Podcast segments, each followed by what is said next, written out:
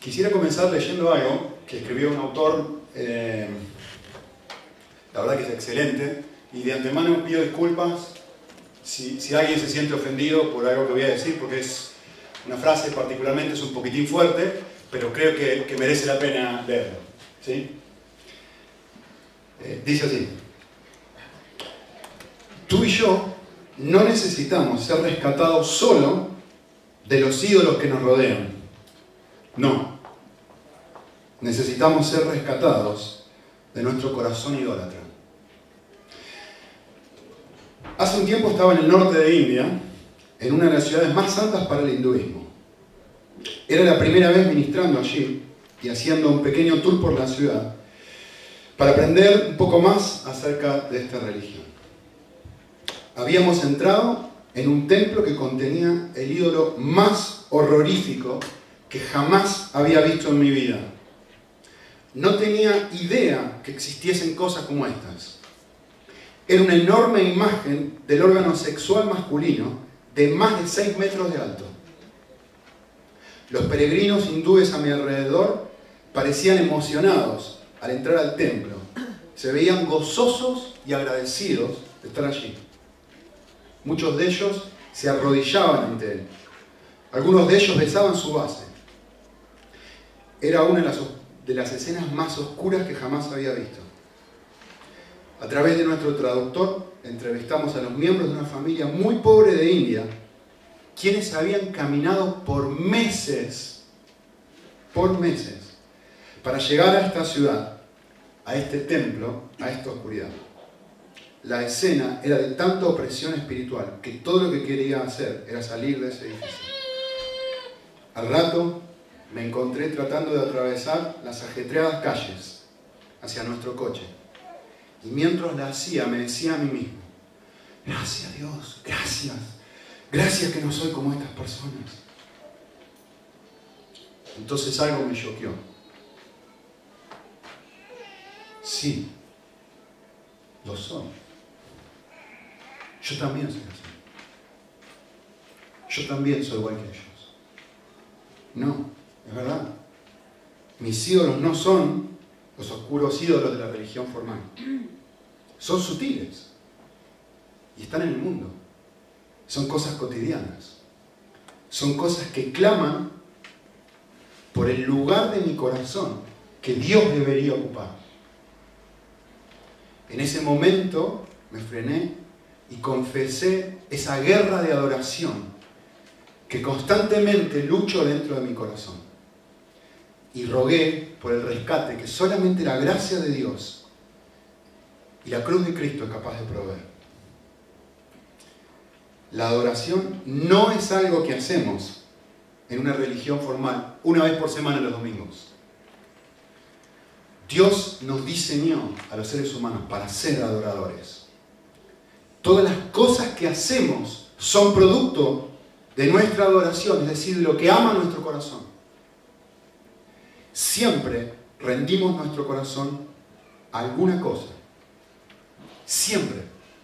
Y si no es Dios, es algo creado por Dios. Todo esto toma lugar en pequeños momentos de nuestra vida.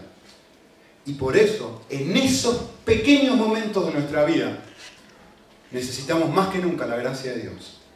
Y es por eso que el final de la primera carta de Juan, en capítulo 5, 21, termina de esta forma. Hijitos, guardados de los ídolos.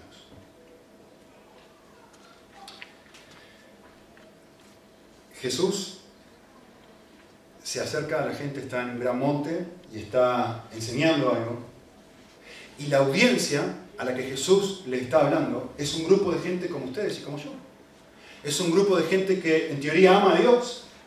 Es un grupo de gente que está comprometido con Dios. Son discípulos, lo están escuchando. Son gente que quiere escuchar. Nadie les puso un revólver en la cabeza para venir y escuchar a Jesús hablar. Son personas que están entusiasmadas, que no han comido por un montón de tiempo, que se están asando al sol para escuchar lo que Jesús tenga para decir. Son personas que se están comportando súper bien.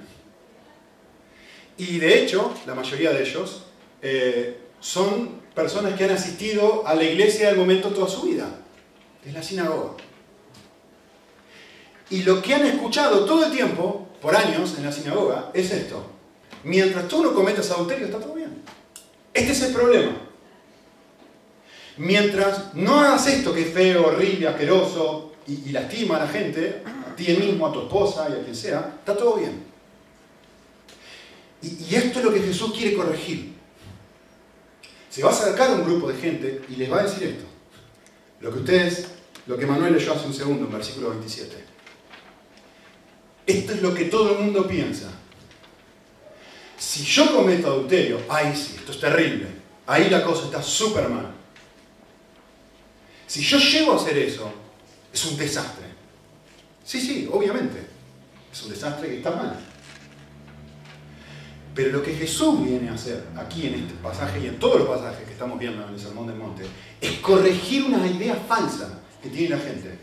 Que si mis acciones son incorrectas, la cosa está mal. Solamente si mis acciones son incorrectas. Solamente lo de afuera. Mis acciones son el problema. No cometer adulterio. Mientras yo no haga eso, estoy bien. Mientras yo no asesine, dijo David la semana pasada, no cometerás adulterio. Está, perdón, no, no, no matarás. Está todo bien. Y Jesús viene a corregir esa idea y decirnos, no, no, no, hay un problema muchísimo más profundo.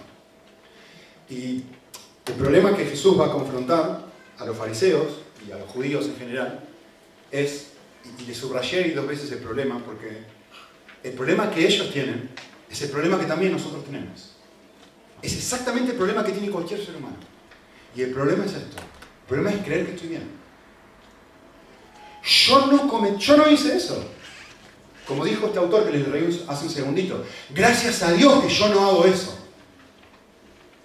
Cuando de repente le pegó y se acordó. Y dice, yo soy igual, solamente que lo hago de otra forma. Ellos están pensando, mientras yo no caiga en algo grueso, mientras mis acciones no sean terriblemente horribles, está todo bien. Y Jesús viene a corregir eso en versículo 28. Yo les digo, si ustedes miran a una mujer para codiciarla, es lo mismo, ya cometiste adulterio en tu corazón. ¿Sí?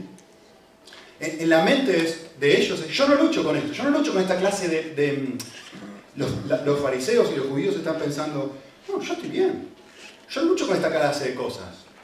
El, la lujuria no es un problema para mí. O, o, al menos no es un problema las cosas grandes, ¿no? Porque como yo siempre estuve con la misma esposa, yo no tengo este problema. O por lo menos no caigo tanto como otros en esto. Este es el pensamiento implícito que tiene esta gente. Y esto es lo que Jesús quiere venir a corregir. En ellos y en nosotros. En ellos y en nosotros. Porque lo que Jesús va a decir es esto. Puedo tener una conducta moralmente intachable, perfecta. Y sin embargo, Jesús va a decir, puedo tener un corazón impuro y sucio.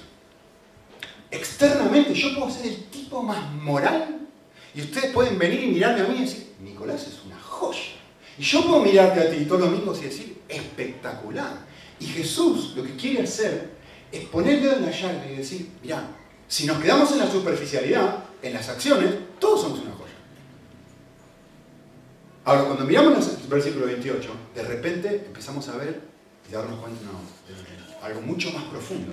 Jesús no está mirando lo que mira los hombres. Jesús está mirando el corazón. Entonces hay una definición que tienen los fariseos o que tienen los judíos de qué es lo que está bien y qué es lo que está mal. ¿Qué es pecado y qué no es pecado? ¿Qué es pecado? Cometer adulterio. Y Jesús va a venir y va a decir algo. No, no, pecado es algo mucho más profundo. ¿Qué codicia tu corazón? Esta es tu definición. Ahora yo te voy a dar mi definición. No son contradictorias, son complementarias. Si solamente te quedas con esto, por supuesto que vas a poder obedecer a Dios. Pero si realmente vamos al corazón del mandamiento, la cosa es mucho más seria. Antes de avanzar y seguir con el pasaje, quiero decir esto, porque muchas veces, especialmente si sos mujer, eh, uno piensa, bueno, este pasaje es para los hombres, acá dice el hombre, ¿no? Eh, todo el que mira a una mujer para cometer adulterio. Y quiero frenar y decir esto, este pasaje no es para hombres, este pasaje es para mujeres y hombres. Así que se, lo, se los traduzco o se los refraseo de una manera más contemporánea. Y toda mujer que mire un hombre para codiciarlo, ya cometió adulterio con él en su corazón. Y, obviamente, eh, la lucha para las mujeres quizá venga de otra forma. A veces hay muchas mujeres que también luchan con, con el aspecto sexual de la codicia, con el aspecto lujurioso de la codicia, y genial. O sea, escuchar todo el resto de cosas. Pero a veces la codicia de la mujer viene en, formas más sutiles, ¿no? Eh, en cuanto a esto. A veces lo que la mujer codicia es, yo codicio que este hombre anhele, se lo voy a decir de esta forma, a ver si me ayuda.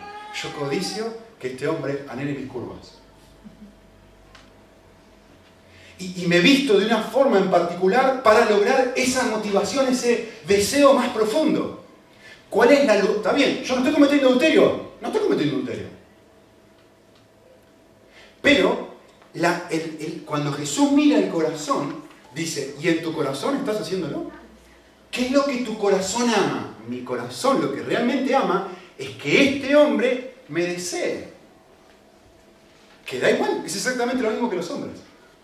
Solamente que tiene una, forma diferente, ¿no? Distinta. Yo no soy mujer, estoy, estoy, adivinando algunas cosas y también le preguntaba a mi esposa cómo funciona esto.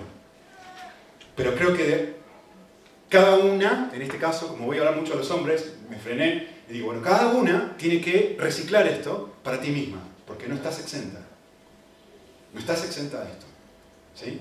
Porque diga, se esté hablando a una audiencia masculina. ¿Sí? Así que, ¿cuál es el pensamiento correcto? Nos va a decir el versículo 28. Jesús dijo, yo te digo esto, el que mire a una mujer para codiciarla en el corazón, para codiciarla, y miren la última frase del pasaje. Ya cometió adulterio con ella. ¿En dónde? Este es el problema. Ustedes dicen, este es el problema. Y yo les digo, no. El problema real es este. Jesús dice en Mateo 15, dice esto. Miren, escuchen bien, ¿eh? Palabras de Jesús. Porque del corazón provienen los malos pensamientos, adulterios, fornicaciones, robos, etc. ¿Qué está diciendo el pasaje? No es, no es la belleza de la mujer la que causa eso, es de mi corazón sale eso. ¿Sí? De hecho, en el mismo versículo aquí ya lo dice, la segunda parte del versículo. Ya sucedió antes de que cometa el acto. Ya cometió adulterio con ella en su corazón. Es decir, dicho de otra forma, antes de la acción está el deseo en el corazón antes de que mi corazón, vamos a tomar cada uno de los casos que está ahí, eh, antes de que mi corazón tome un revólver y le dispare a una persona, esa acción externa mala, antes de que eso suceda, ya sucedió algo adentro. Ya hubo un plan, ya odié a la persona, ya premeditadamente fui y compré un revólver, ya hice un montón de cosas en mi cerebro donde yo ya decidí a esta persona la odio. Y ahora hay una acción que es consecuencia de ese odio interno que le tengo a esa persona. ¡Pah! Te pego un tiro. Esto es lo que está diciendo Jesús. Lo mismo con el adulterio. No es antes de que suceda el acto, fantasié, fantasié, fantasié estar con esta mujer, la seduje, o antes fui y dije, junto dinero, voy y le pago es que hay antes el deseo de que ese acto suceda, es previo al acto en sí. Y lo que Jesús dice, ¿de dónde viene? De acá. Lo mismo con un robo. Piensen, es exactamente lo mismo con cualquiera de los ejemplos. Antes de que la acción de robar se produzca, yo ya dije, anhelo y deseo ese dinero que está en el banco, y no me importa lo que tengo que hacer para obtenerlo, voy a obtenerlo. Y entonces comete una acción incorrecta. Y Jesús está diciendo, el problema no tiene el banco, el problema lo tenés en tu corazón. Que de ese corazón ha deseado tanto el dinero que comete estas acciones incorrectas. Esto es lo que Jesús está queriendo. Ahí está el problema. ¿Dónde está el problema? De lo que sale de adentro. ¿Se entiende? Entonces, lo que tenemos que entender y es esencial entender esto, que mis acciones son el resultado de lo que mi corazón ama. Todas mis acciones son el resultado de lo que mi corazón ama. Mi corazón ama el dinero, voy a robar. Mi corazón ama el sexo, voy a cometer adulterio. Mi corazón ama, ¿qué el otro ejemplo? Em, ama odia a una persona, va a cometer asesinato. O voy a hablar mal de esa persona. O voy a hacer un chisme. ¿Pero por qué? ¿Qué es lo que está moviendo eso? ¿Qué es lo que mi corazón ama? O odia, obviamente, ¿no? ¿Me entienden? Las cosas que hacemos externamente son el resultado de lo que sucede dentro de nuestro corazón. Y Jesús constantemente en los evangelios va diciendo, el problema está aquí, el problema está aquí, el problema está aquí. Este pueblo de labios me honra, pero su corazón está lejos de mí. Entonces nosotros como iglesia tenemos que enfocarnos en el lugar correcto. Miren lo que dice Jesús a los fariseos, Mateo 23. Miren esto. Hay de vosotros, escribas y fariseos. Miren lo que hace, traten de entender el pasaje. Dice, limpiáis el exterior del vaso. ¿De qué está hablando? Las acciones. Y del plato, pero por dentro, ¿de qué está hablando? Del corazón, estáis llenos de robo y desenfreno. Eres un ciego. Eres un ciego. Déjame decirte cómo se pelea la santificación. Déjame decirte cómo uno crece en la vida cristiana. Así no se crece. Si vos simplemente, no voy a cometer adulterio, no voy a cometer adulterio, no, no, no, no, no. Lo que tiene que ser limpio es tus deseos, lo de adentro. Y miren lo que dice, lo que sucede en pasaje al final. Cuando yo primero limpio lo de adentro del vaso, también queda fuera, también queda limpio como resultado de afuera. ¿Lo ven? Esto no es un invento mío. Esto es Cristo hablando. Esto es Cristo diciéndonos dónde debería estar nuestro enfoque. Miren, primero, por supuesto que está mal asesinar, cometer adulterio. no es que estoy diciendo, bueno, no, importa eso. Por supuesto que importa. Lo que te estoy diciendo es cómo ganar la batalla. ¿Y qué es donde realmente está el problema más profundo? En lo que yo quiero internamente. Lo que quiero internamente es lastimarte. Porque de alguna forma me has herido. Y entonces voy a usar palabras agresivas. Por eso salen de mi boca la clase de cosas que salen. Porque lo que realmente ama mi corazón en este momento es herirte. Quizá tenías razón porque me hiciste algo que me dolió, o lo que sea, da igual. Pero lo que mi corazón ama realmente es herirte. Por eso sucede lo que sucede en los homicidios. Así que, déjenme darles una definición de corazón. Eh, no es la definición última, pero es una definición, por lo menos para que lo pensemos. ¿sí? El corazón es el lugar donde habitan nuestros deseos. Lugar entre comillas, obviamente. Nuestros deseos nuestros sueños y nuestros anhelos más profundos. Si tu sueño es tener una casa espectacular, si ese este sueño lo que realmente anhela tu corazón, ¿qué es lo que vas a hacer con tus acciones? Mira, pensá un segundo, ¿qué vas a hacer? No, vas a hacer muchas cosas, ¿no? La manifestación da igual, pero ¿qué vas a hacer? Vas a trabajar mucho. Vas a trabajar mucho, mucho, mucho, mucho, mucho, mucho para que, para que te paguen más y puedas comprar la casa de tus sueños, o puedas pagar y ir a Ikea comprar todo lo que quieras o a un lugar de mejor categoría. ¿Se, entiende? Tus acciones son el resultado de lo que en el lugar más profundo de tu corazón crees. ¿Por qué vas a IKEA? ¿Por qué compras las cosas que compras? Porque tu anhelo más profundo está en la casa de tus sueños. ¿Sí? Lo mismo, pensás, sos mujer y decís eh, que tenés tu, tu armario repleto de ropa y 52 pares de zapatos. ¿Por qué tenés tantos pares de zapatos? Porque lo que realmente ama tu corazón es estar bonita. Y, tus y eso te lleva a comprar un montón de zapatos, y un montón de zapatos, y un montón de ropa, y un montón de ropa. Entonces lo que uno tiene que hacer es, como vamos a ver un ratito, es identificar qué es lo que mi corazón ama, realmente. ¿Sí? Así que, según la Biblia, el corazón es quien define lo que uno ama, lo que uno disfruta aquello que a uno le causa verdadero placer y verdadero gozo. Por eso el énfasis de Jesús está ahí. ¿Qué me causa verdadero placer y gozo? Desnudar a esta mujer en mi cabeza. Como me causa placer eso, medito, pienso, lo, lo, mastico, lo disfruto, hasta que en un momento lo transformo en una realidad y cometo adulterio. ¿Sí? Eh, todo, todo, todo nace del corazón. Miren lo que dice Proverbios 4:23. Dice, sobre toda cosa guardada, sobre cualquier cosa que es preciosa para vos, guarda tu corazón. Y te da la razón y te dice, ¿por qué? Porque del corazón, como si fuera un arroyo, mana la vida. De él nace absolutamente todo lo que uno hace. Entonces, según este versículo y según 800.000 versículos distintos en la Biblia, mi tarea más importante es cuidar mi corazón. ¿Sí? Porque lo que nuestro corazón realmente anhele es lo que va a determinar el resto de nuestra vida. Por eso, en nuestra iglesia, nos enfocamos en la motivación del corazón. Por eso esto es un valor para nosotros. Y cuando hablamos de motivación, no estamos hablando de emociones, lo que hay, esta emoción, tampoco estamos hablando de algo mucho más profundo que eso.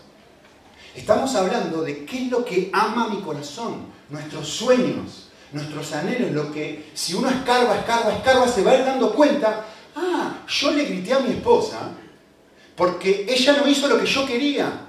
¿Qué es lo que realmente amo? A mí. Hacer mi voluntad amo. Ese es el anhelo más profundo de mi corazón y por eso le grité. Porque del corazón salen los gritos. No es, no es culpa de mi esposa que no hizo mi voluntad. Es que mi anhelo más profundo no es glorificar a Dios. Mi anhelo más profundo es hacer mi voluntad. Y como no se ha obtenido mi voluntad, grito. ¿Me entienden? De mi corazón mana la vida. Es lo que dice el pasaje. Ahora, quiero que nos enfoquemos un poquitito en, cómo Jesús identifica este problema en particular. Miren el versículo 28. Dice, yo digo que todo el que mire a una mujer para codiciarla ya cometió adulterio. Ahora, yo quiero identificar el problema de Jesús. Y, y bien, ¿eh? yo sé que a algunos les va a choquear un poquito esto. Pero miren el texto, es Jesús el que lo dice. Según Jesús el problema no es mirar, Dios mira todo el tiempo a todas las mujeres. Jesús estaba caminando en la tierra y miraba las mismas prostitutas, de hecho lo llamaban amigos de prostitutas, que miraba la persona que se acostaba con ellas. El problema no es mirar. El texto dice, el problema es mirar para codiciar, que es muy distinto. Es decir, es mirar con un propósito, con una intención. ¿Sí? Dicho de otra forma, es hacer algo con ese objeto, o con, ese, con esa mujer, con ese sujeto. Es hacer algo particular con eso. Ejemplo, eh, ¿se dice hacer zapping aquí cuando estoy mirando la televisión? ¿Sí? Ok, yo estoy mirando la tele y, estoy aburrido y digo, voy a hacer zapping. Pum, pum, pum, y empiezo a pasar un canal, otro canal, otro canal, y de repente aparece una propaganda de una mujer en ropa interior. Y sigo pasando. Tac, tac, tac, una cosa es que pase eso. Otra cosa es que yo digo, ahora me voy a sentar frente a la tele y voy a buscar anuncios de mujeres en ropa interior. Para esto me he sentado. Este es mi propósito. Para codiciar eso. ¿Me, entienden la diferencia? No es simplemente la acción de mirar. Es que yo hago algo con eso. Así que quiero darles una definición de codicia, y voy a volver a esto en un segundo. Eh, yo lo definiría así. La codicia es un deseo desenfrenado para satisfacer una profunda necesidad sentida. Lo digo de vuelta, está en la pantalla. La codicia es un deseo que, desenfrenado, es como que se me fue, para satisfacer una necesidad. La codicia, mirar a una mujer para codiciarla es, yo he creído la mentira, que si yo me acuesto con esa mujer yo soy feliz. Mi necesidad en este momento es satisfacer qué? Mi deseo sexual. Mi necesidad en este momento es satisfacer mi deseo de venganza hacia esta persona que me ha lastimado y me ha herido. ¿Qué hago? Entonces lo, mato. Es una necesidad que quiero satisfacer. Eso es codiciar algo. ¿sí? Es pedirle a un objeto que satisfaga las necesidades más profundas de mi corazón. Es decirle a esta mujer, si yo estoy desnuda contigo en una cama, mi corazón va a estar contento.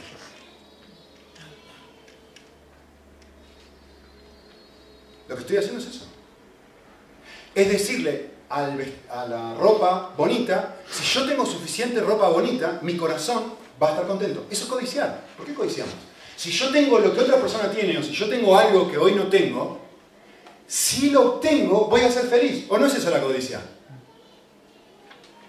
Si yo tengo el cuerpo de X modelo, entonces voy a ser feliz. Y por eso voy al gimnasio.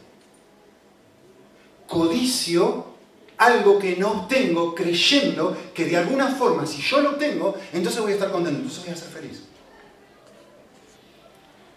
Por eso Jesús le dice a la gente, es, no se trata de si cometes adulterio físicamente.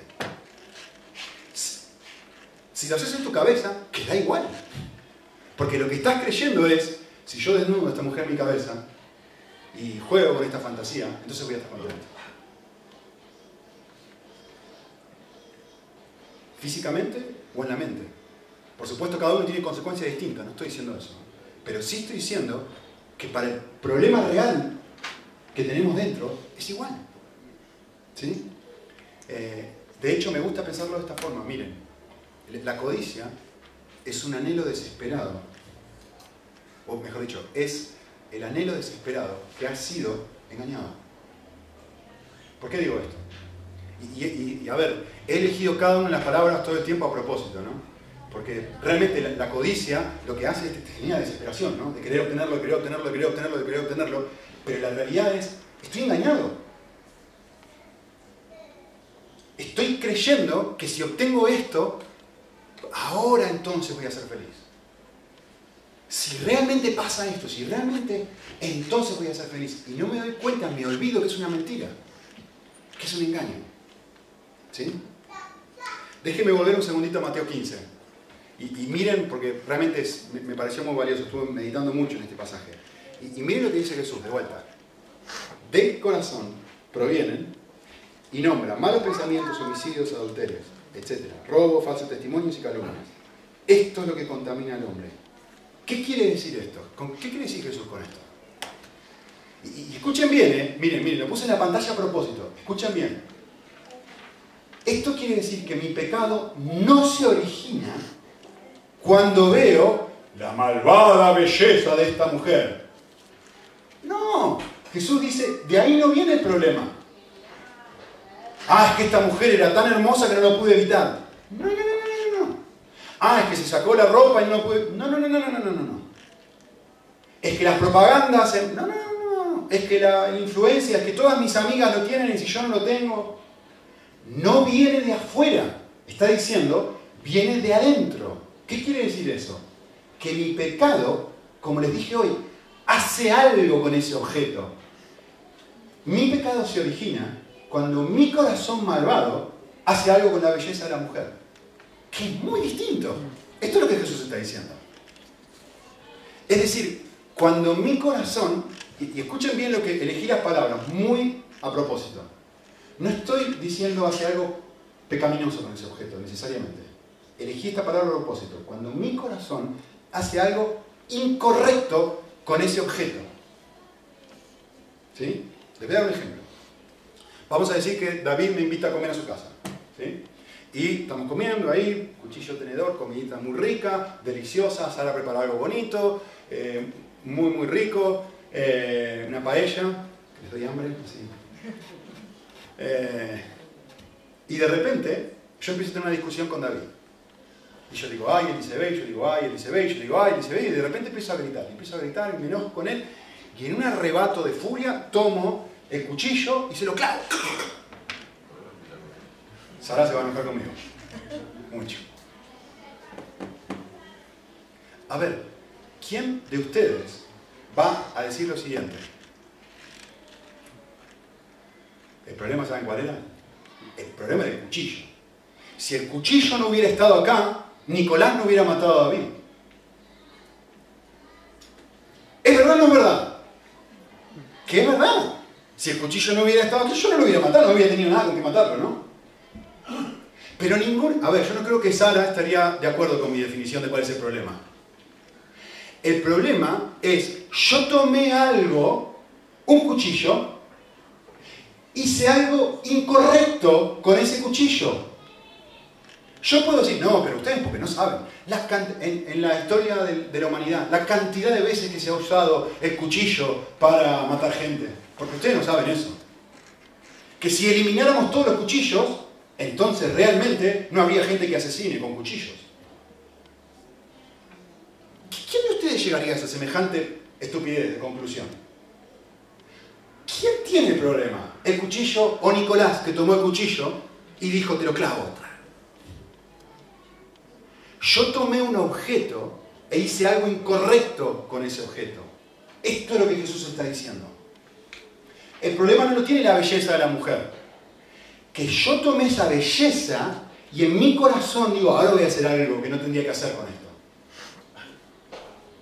Ese es el problema. Que los fariseos no entendían. Y ese es el problema que nosotros tampoco entendemos. El problema está en mí.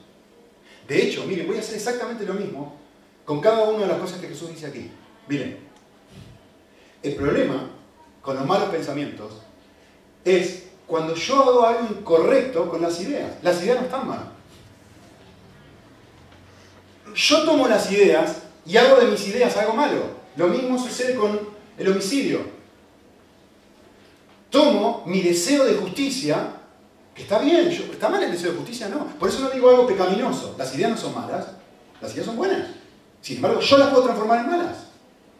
El deseo de querer tener justicia cuando alguien me lastima, que por eso matamos a alguien o no.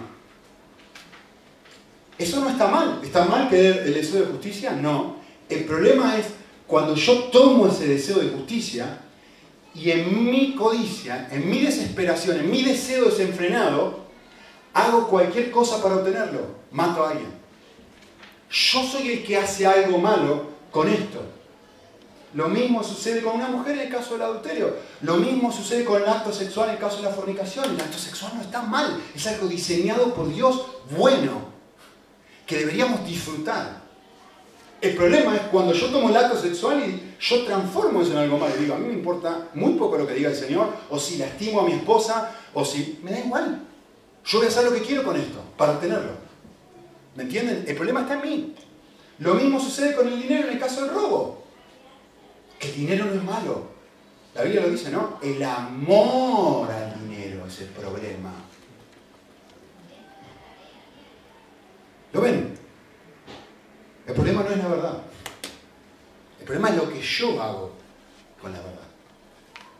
Así que déjenme darles una definición simple, pero profunda a la vez, de qué es el pecado, que, nos va a ayudar a pensar en todo esto. Eh, Pecar, miren qué simple. Pecar es codiciar la cosa incorrecta.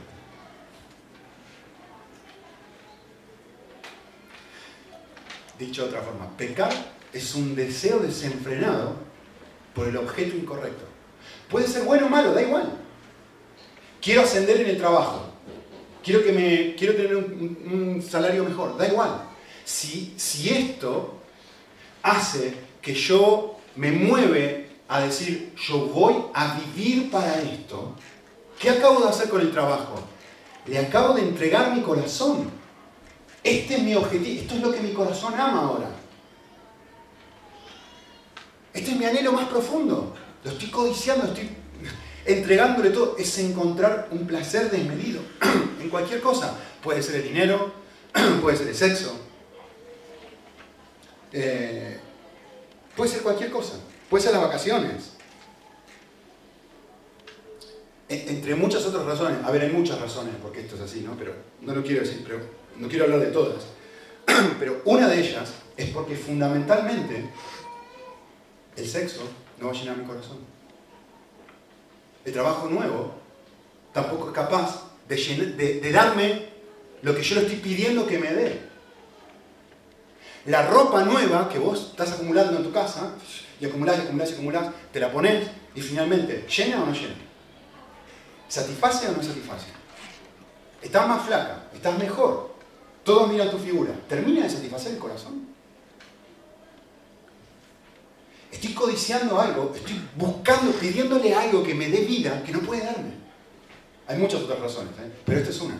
Es como, es como si uno tiene un coche y, en vez de ponerle gasolina al tanque, le pone el jugo naranja A ver, ¿el jugo de naranja es malo?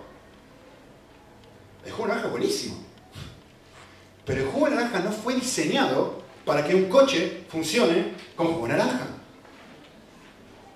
Tu corazón, mi corazón, recuerden lo que dijimos al principio. Somos todos adoradores, todos deseamos, todos vivimos algo. Todo el tiempo le estamos pidiendo algo, por favor, dame vida, dame vida, llená mi corazón, llename. Eh, hoy alguien lo leyó, me encantó. Lidia me parece que fue que lo leyó. Todos los sedientos venían agua. Todos los que tenéis hambre, venid, tomad y comed, sin dinero y sin costo alguno, y se va a satisfacer vuestra alma. ¿Qué es pecar? Es buscar esa llenura del ser interior en cualquier cosa que no es Dios. Puede ser el sexo, puede ser en la verdad, puede ser en obtener justicia, puede ser en cualquier cosa. Por eso Jesús dice, no es una cuestión de acción, es una cuestión de lo que tu corazón ama. ¿Sí? Así que, teniendo esto en cuenta, piensen en esto. Miren si piensan que, que esto es medio volado. Les quiero dar una definición muy simple de adorar. ¿Qué es adorar? Teniendo esto en cuenta. ¿Qué es adorar? Pero es muy simple. Adorar es codiciar la cosa correcta. Dios. Se lo digo de una forma más fuerte. Adorar es lujuriar por el objeto correcto.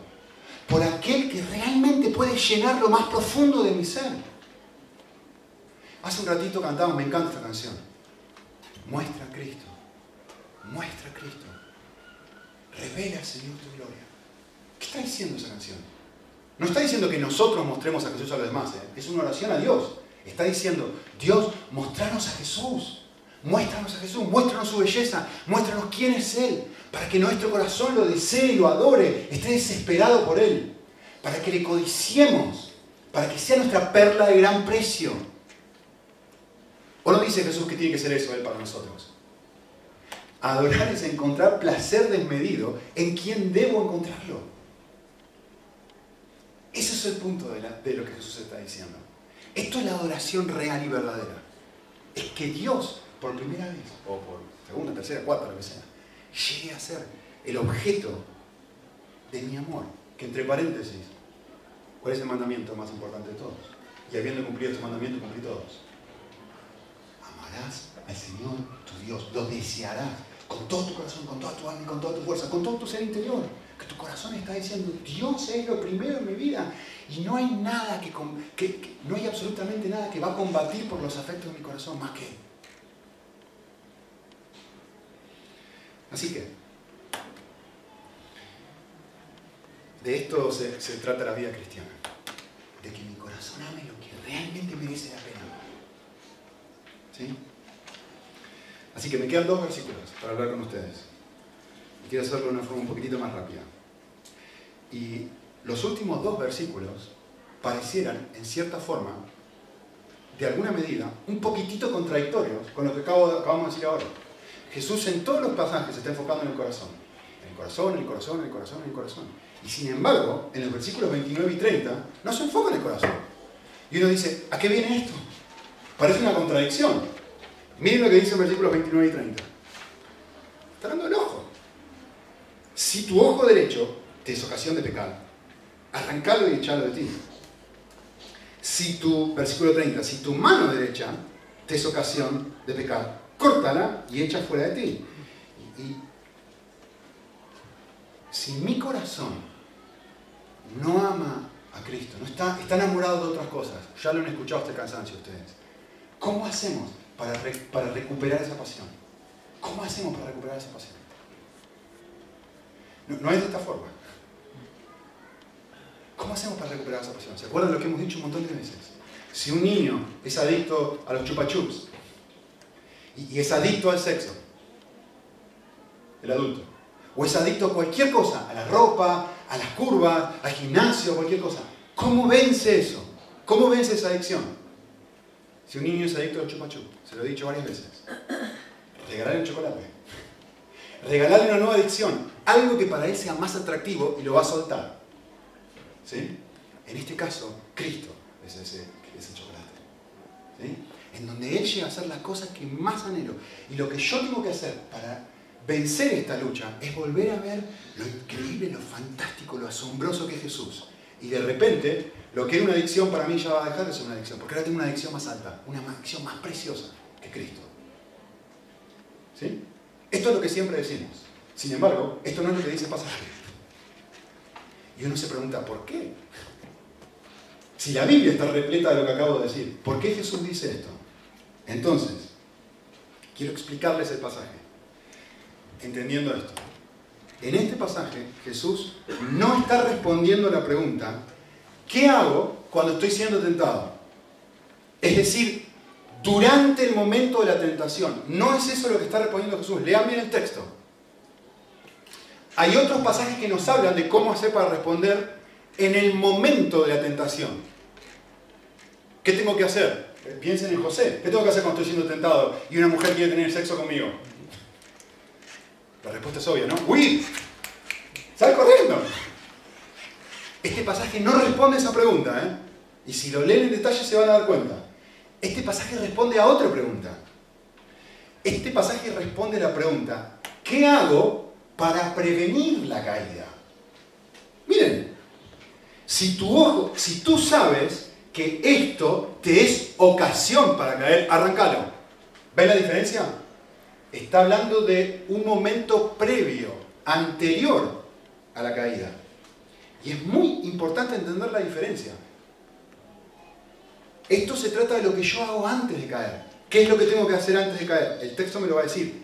Arrancalo, quítalo. Si hay algo que tú sabes que te va a llevar a entregarle su corazón, tu corazón, tenés que quitarlo de ahí.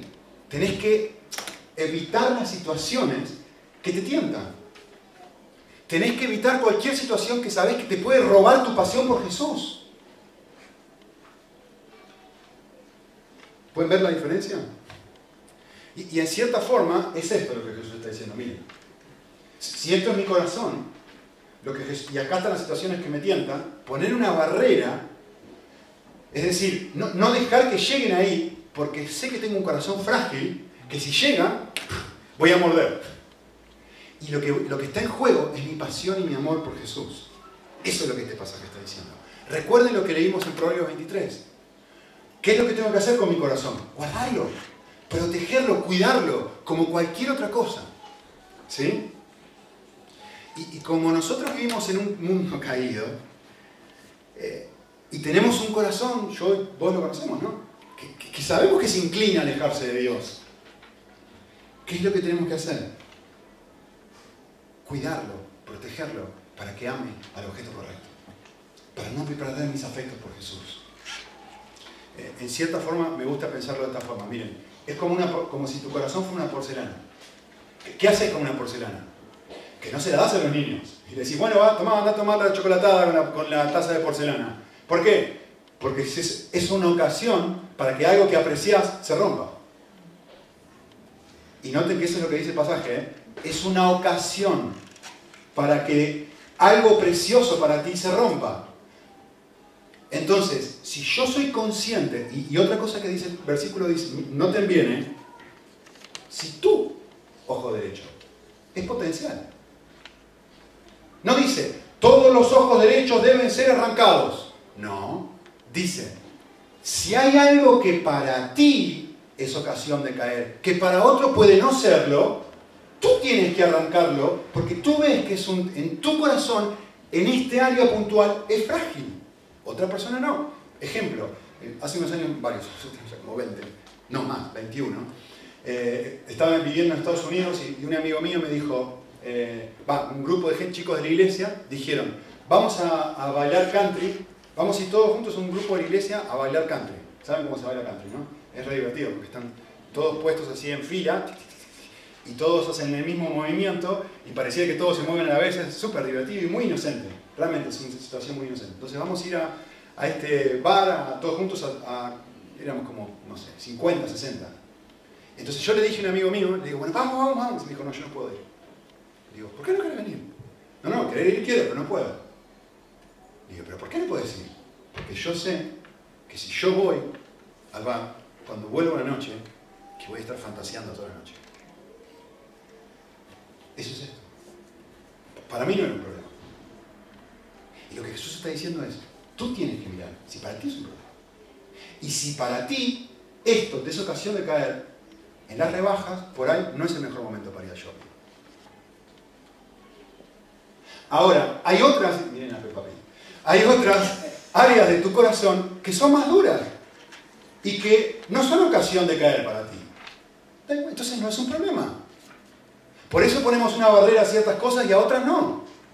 Porque hay áreas de nuestro corazón que son más... A ver, para mí las rebajas son cero problema. ¿eh? Yo, a mí la ropa me importa muy poco. Pero hay otras áreas que sí son un problema para mí, que debo cuidar mi corazón como si fuera una porcelana. ¿Sí? Entonces, hasta que Cristo vuelva, nuestro corazón va a seguir eligiendo placeres por encima del placer que encontramos en Cristo. Y por eso, conociendo esta debilidad, hay batallas que tenemos que ganar antes de enfrentarnos a ellas.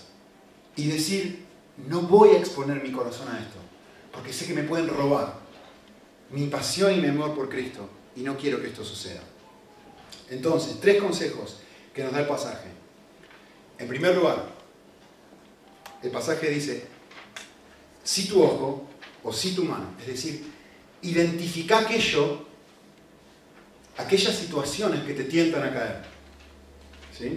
Por supuesto no es algo literal, no está hablando del ojo literal, si no seríamos todos, ningún hombre tendría ojos, ninguna mujer tampoco. No está hablando de algo literal, que tengo que arrancarme el ojo. El ojo derecho y la mano derecha, en el contexto judío, era la cosa más preciosa que tenías. Siempre, ¿se acuerdan? En la antigüedad, la mano izquierda siempre era repudiada. La mano derecha era muy aceptada como... De hecho, la gente, muchas veces que era zurdo, a propósito intentaba hacer las cosas con la mano derecha porque había una conciencia de que la derecha era más estimada. Entonces, lo que está hablando el pasaje aquí cuando dice tu mano derecha, tu ojo derecho, es la cosa más preciosa para ti. Si ir al cine, si ir al bar, como decimos nosotros, te es ocasión de caer, tenés que sacarlo, tenés que arrancarlo, tenés que identificar qué es. ¿Sí? Eh, hay un versículo que me parece fantástico en Proverbios, dice así, ¿puede un hombre poner fuego en su seno sin que haga su ropa? ¿Puede caminar un hombre entre carmones encendidos sin que se quemen sus pies. Es decir, que, si yo me pongo esta situación, como este chico que me decía, me voy al bar, yo ya sé que me voy a quemar. Entonces no tengo que exponerme a esas situaciones. Eso es lo que el pasaje está diciendo. ¿Sí? Ahora, es muy importante entender esto, y se lo dibujé aquí a propósito. El pasaje no está diciendo, como le dije antes, ah, el bar es el problema. No, no, no. Eh, Lea el texto dice, si esta cosa que es preciosa para ti te es ocasión de caer, me cansé hace media hora atrás diciendo, el problema está en el corazón. Y es importante darnos cuenta de la diferencia entre la ocasión y la causa. A ver, si yo tengo un martillo y me golpeo el dedo cuando estoy martillando el, clavo y digo una mala palabra, que salió de repente una mala palabra, ¿Cuál fue la razón por la cual yo dije la mala palabra? La respuesta más común, recuerdo lo que dijimos antes, es porque te golpeaste con un martillo. No, te equivocás. Esto es la ocasión. La razón por la cual yo lo hice es porque tengo un corazón podrido. Mira, pegarle un martillazo a Jesús y fíjate qué es lo que sale de su corazón. ¿Sabe la mala palabra? Una cosa es la ocasión, otra cosa es la causa. Bueno, desaprobé la materia. ¿Por qué desaprobaste la materia? Porque eh, me tomaron un examen que no aprobé. Porque el examen era muy difícil. ¿Ah, sí? Eso es la ocasión. La causa es porque no estudiaste. Hubo muchos alumnos que tomaron el mismo examen y no respondieron como tú, pasaron. ¿Ven la diferencia entre ocasión y causa? La causa soy yo. La ocasión puede tentarme, pero la causa real es el corazón. Y lo que el texto está diciendo es, si ves situaciones que tú ya sabes por tu corazón, tipo porcelana, que vas a caer, eliminalas, cortalas. Que justamente es, lo próximo. El texto dice dos veces, arráncalo. Y en el versículo 30, córtalo. Y no solamente eso, sino que dice dos veces, échalo de ti. Dice, échalo de ti. Es decir, alejarlo lo que más puedas de tu persona. ¿Sí? Así que esto varía, ¿eh? yo no sé lo que es para ti. Para ti puede ser una cosa, para mí puede ser otra, pero puede ser que lo que tenga que hacer es eliminar internet de móvil, porque esto es una ocasión para mí para caer. Puede ser que lo que tengas que hacer es buscar a un compañero o una compañera con la cual compartir tus luchas y llevar la carga de un área de debilidad en tu corazón. Y no estoy hablando solamente de lo sexual, ¿eh? porque en este caso lo sexual podría ser otra cosa, que da igual. ¿Qué es lo que ama tu corazón? ¿Con quién puedes ser honesto? ¿Quién puede llevar la carga contigo? Y puedes decir, ¿sabes qué? Esta es un área de lucha en mi vida, que constantemente le entrego los afectos de mi corazón. ¿Me ayudas? Y la otra persona viene y te dice lo mismo a ti. Esto es un área de mi lucha, vamos a orar juntos. Esto hacemos con David, esto hacemos con, con Leo también, con Jorge. Tratamos de decir, bueno, esta es mi área de lucha, ¿cómo estás? Bueno, orá por mí. Sin tapujos. Quizás sea no mirar ciertas novelas o películas. Con mi esposa nos gusta mirar series de televisión y una cosa que nos ha puesto muy triste es que cada vez la serie tiene más escenas de sexo.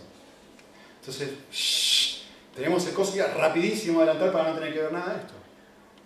Pero quizá ni siquiera puedes hacer eso. Yo no miro una cosa así sin ella. Pero quizá la tentación sea tan grande, de hecho, en un momento hablamos y dijimos, esta no lo vamos a mirar más porque nos hace mal. Entonces da igual, adelantamos igual, ¿eh? pero bueno, da igual. Yo le digo esto, yo sé que los hombres están mirando esa frase y dicen, ¿de qué está hablando este chico? Quizás sea no escuchar canciones románticas. Yo sé que si sos hombre no tenés ni idea de qué estoy hablando, pero si sos mujer y especialmente soltera me entendés. ¿Cuál es la pasión y el anhelo de tu corazón? El príncipe azul que te rescate. Y es el anhelo más grande de tu corazón. Y compite por tu pasión por Cristo. Y por amor a eso, a veces te vestís de la manera que te vestís. Y eso condiciona tu trato hacia ciertos hombres.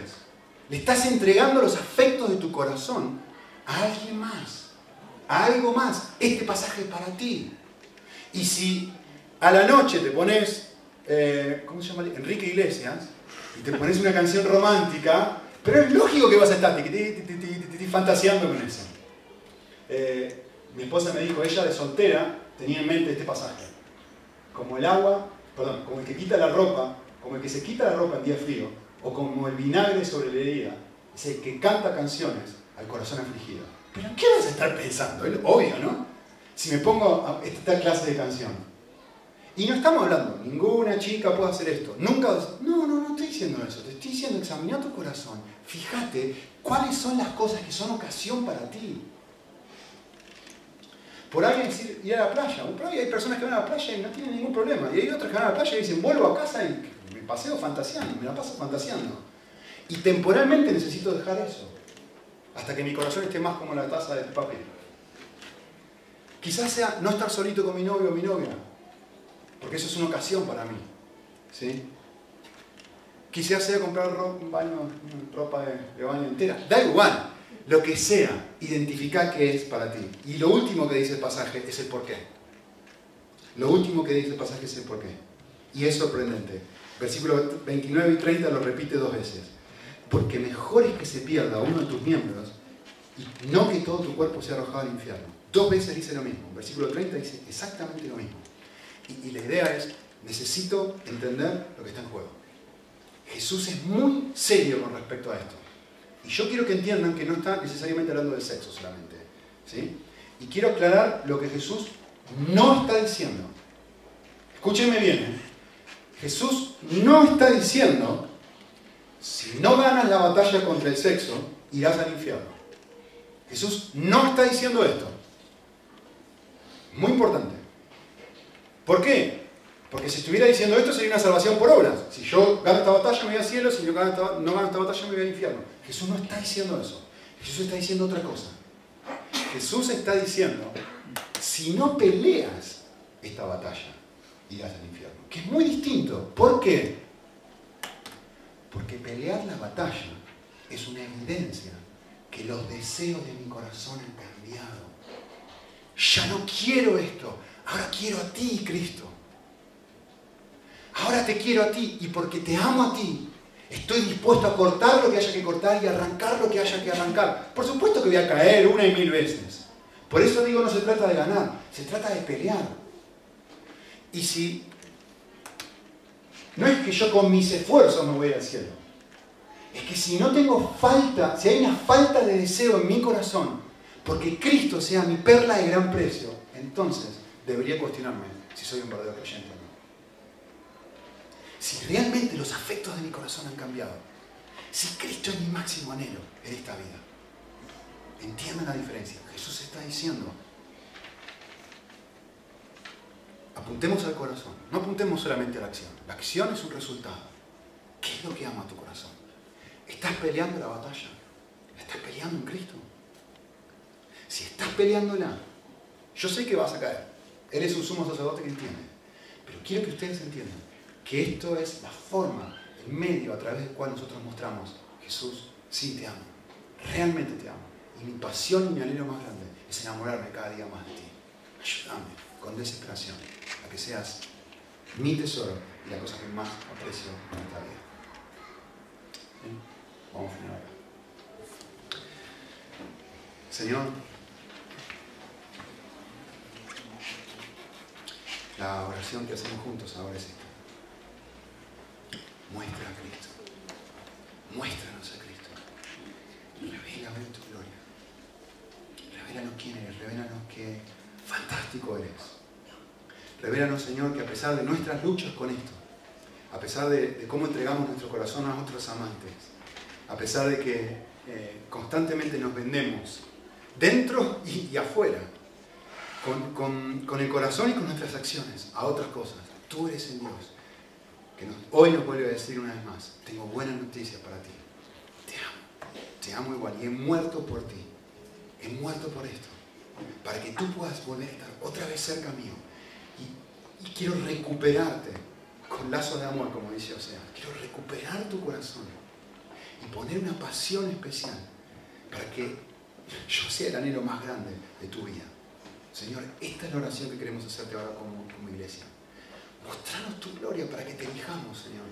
Mostranos lo fantástico que eres, para que nuestro corazón esté sediento solamente por ti y no lo entreguemos a otra cosa, Señor. Reconocemos que, que, que, en segundo nos vendemos, pero a la vez, Señor, te decimos, reconocemos que cuando abunda nuestro pecado, sobreabunda tu gracia.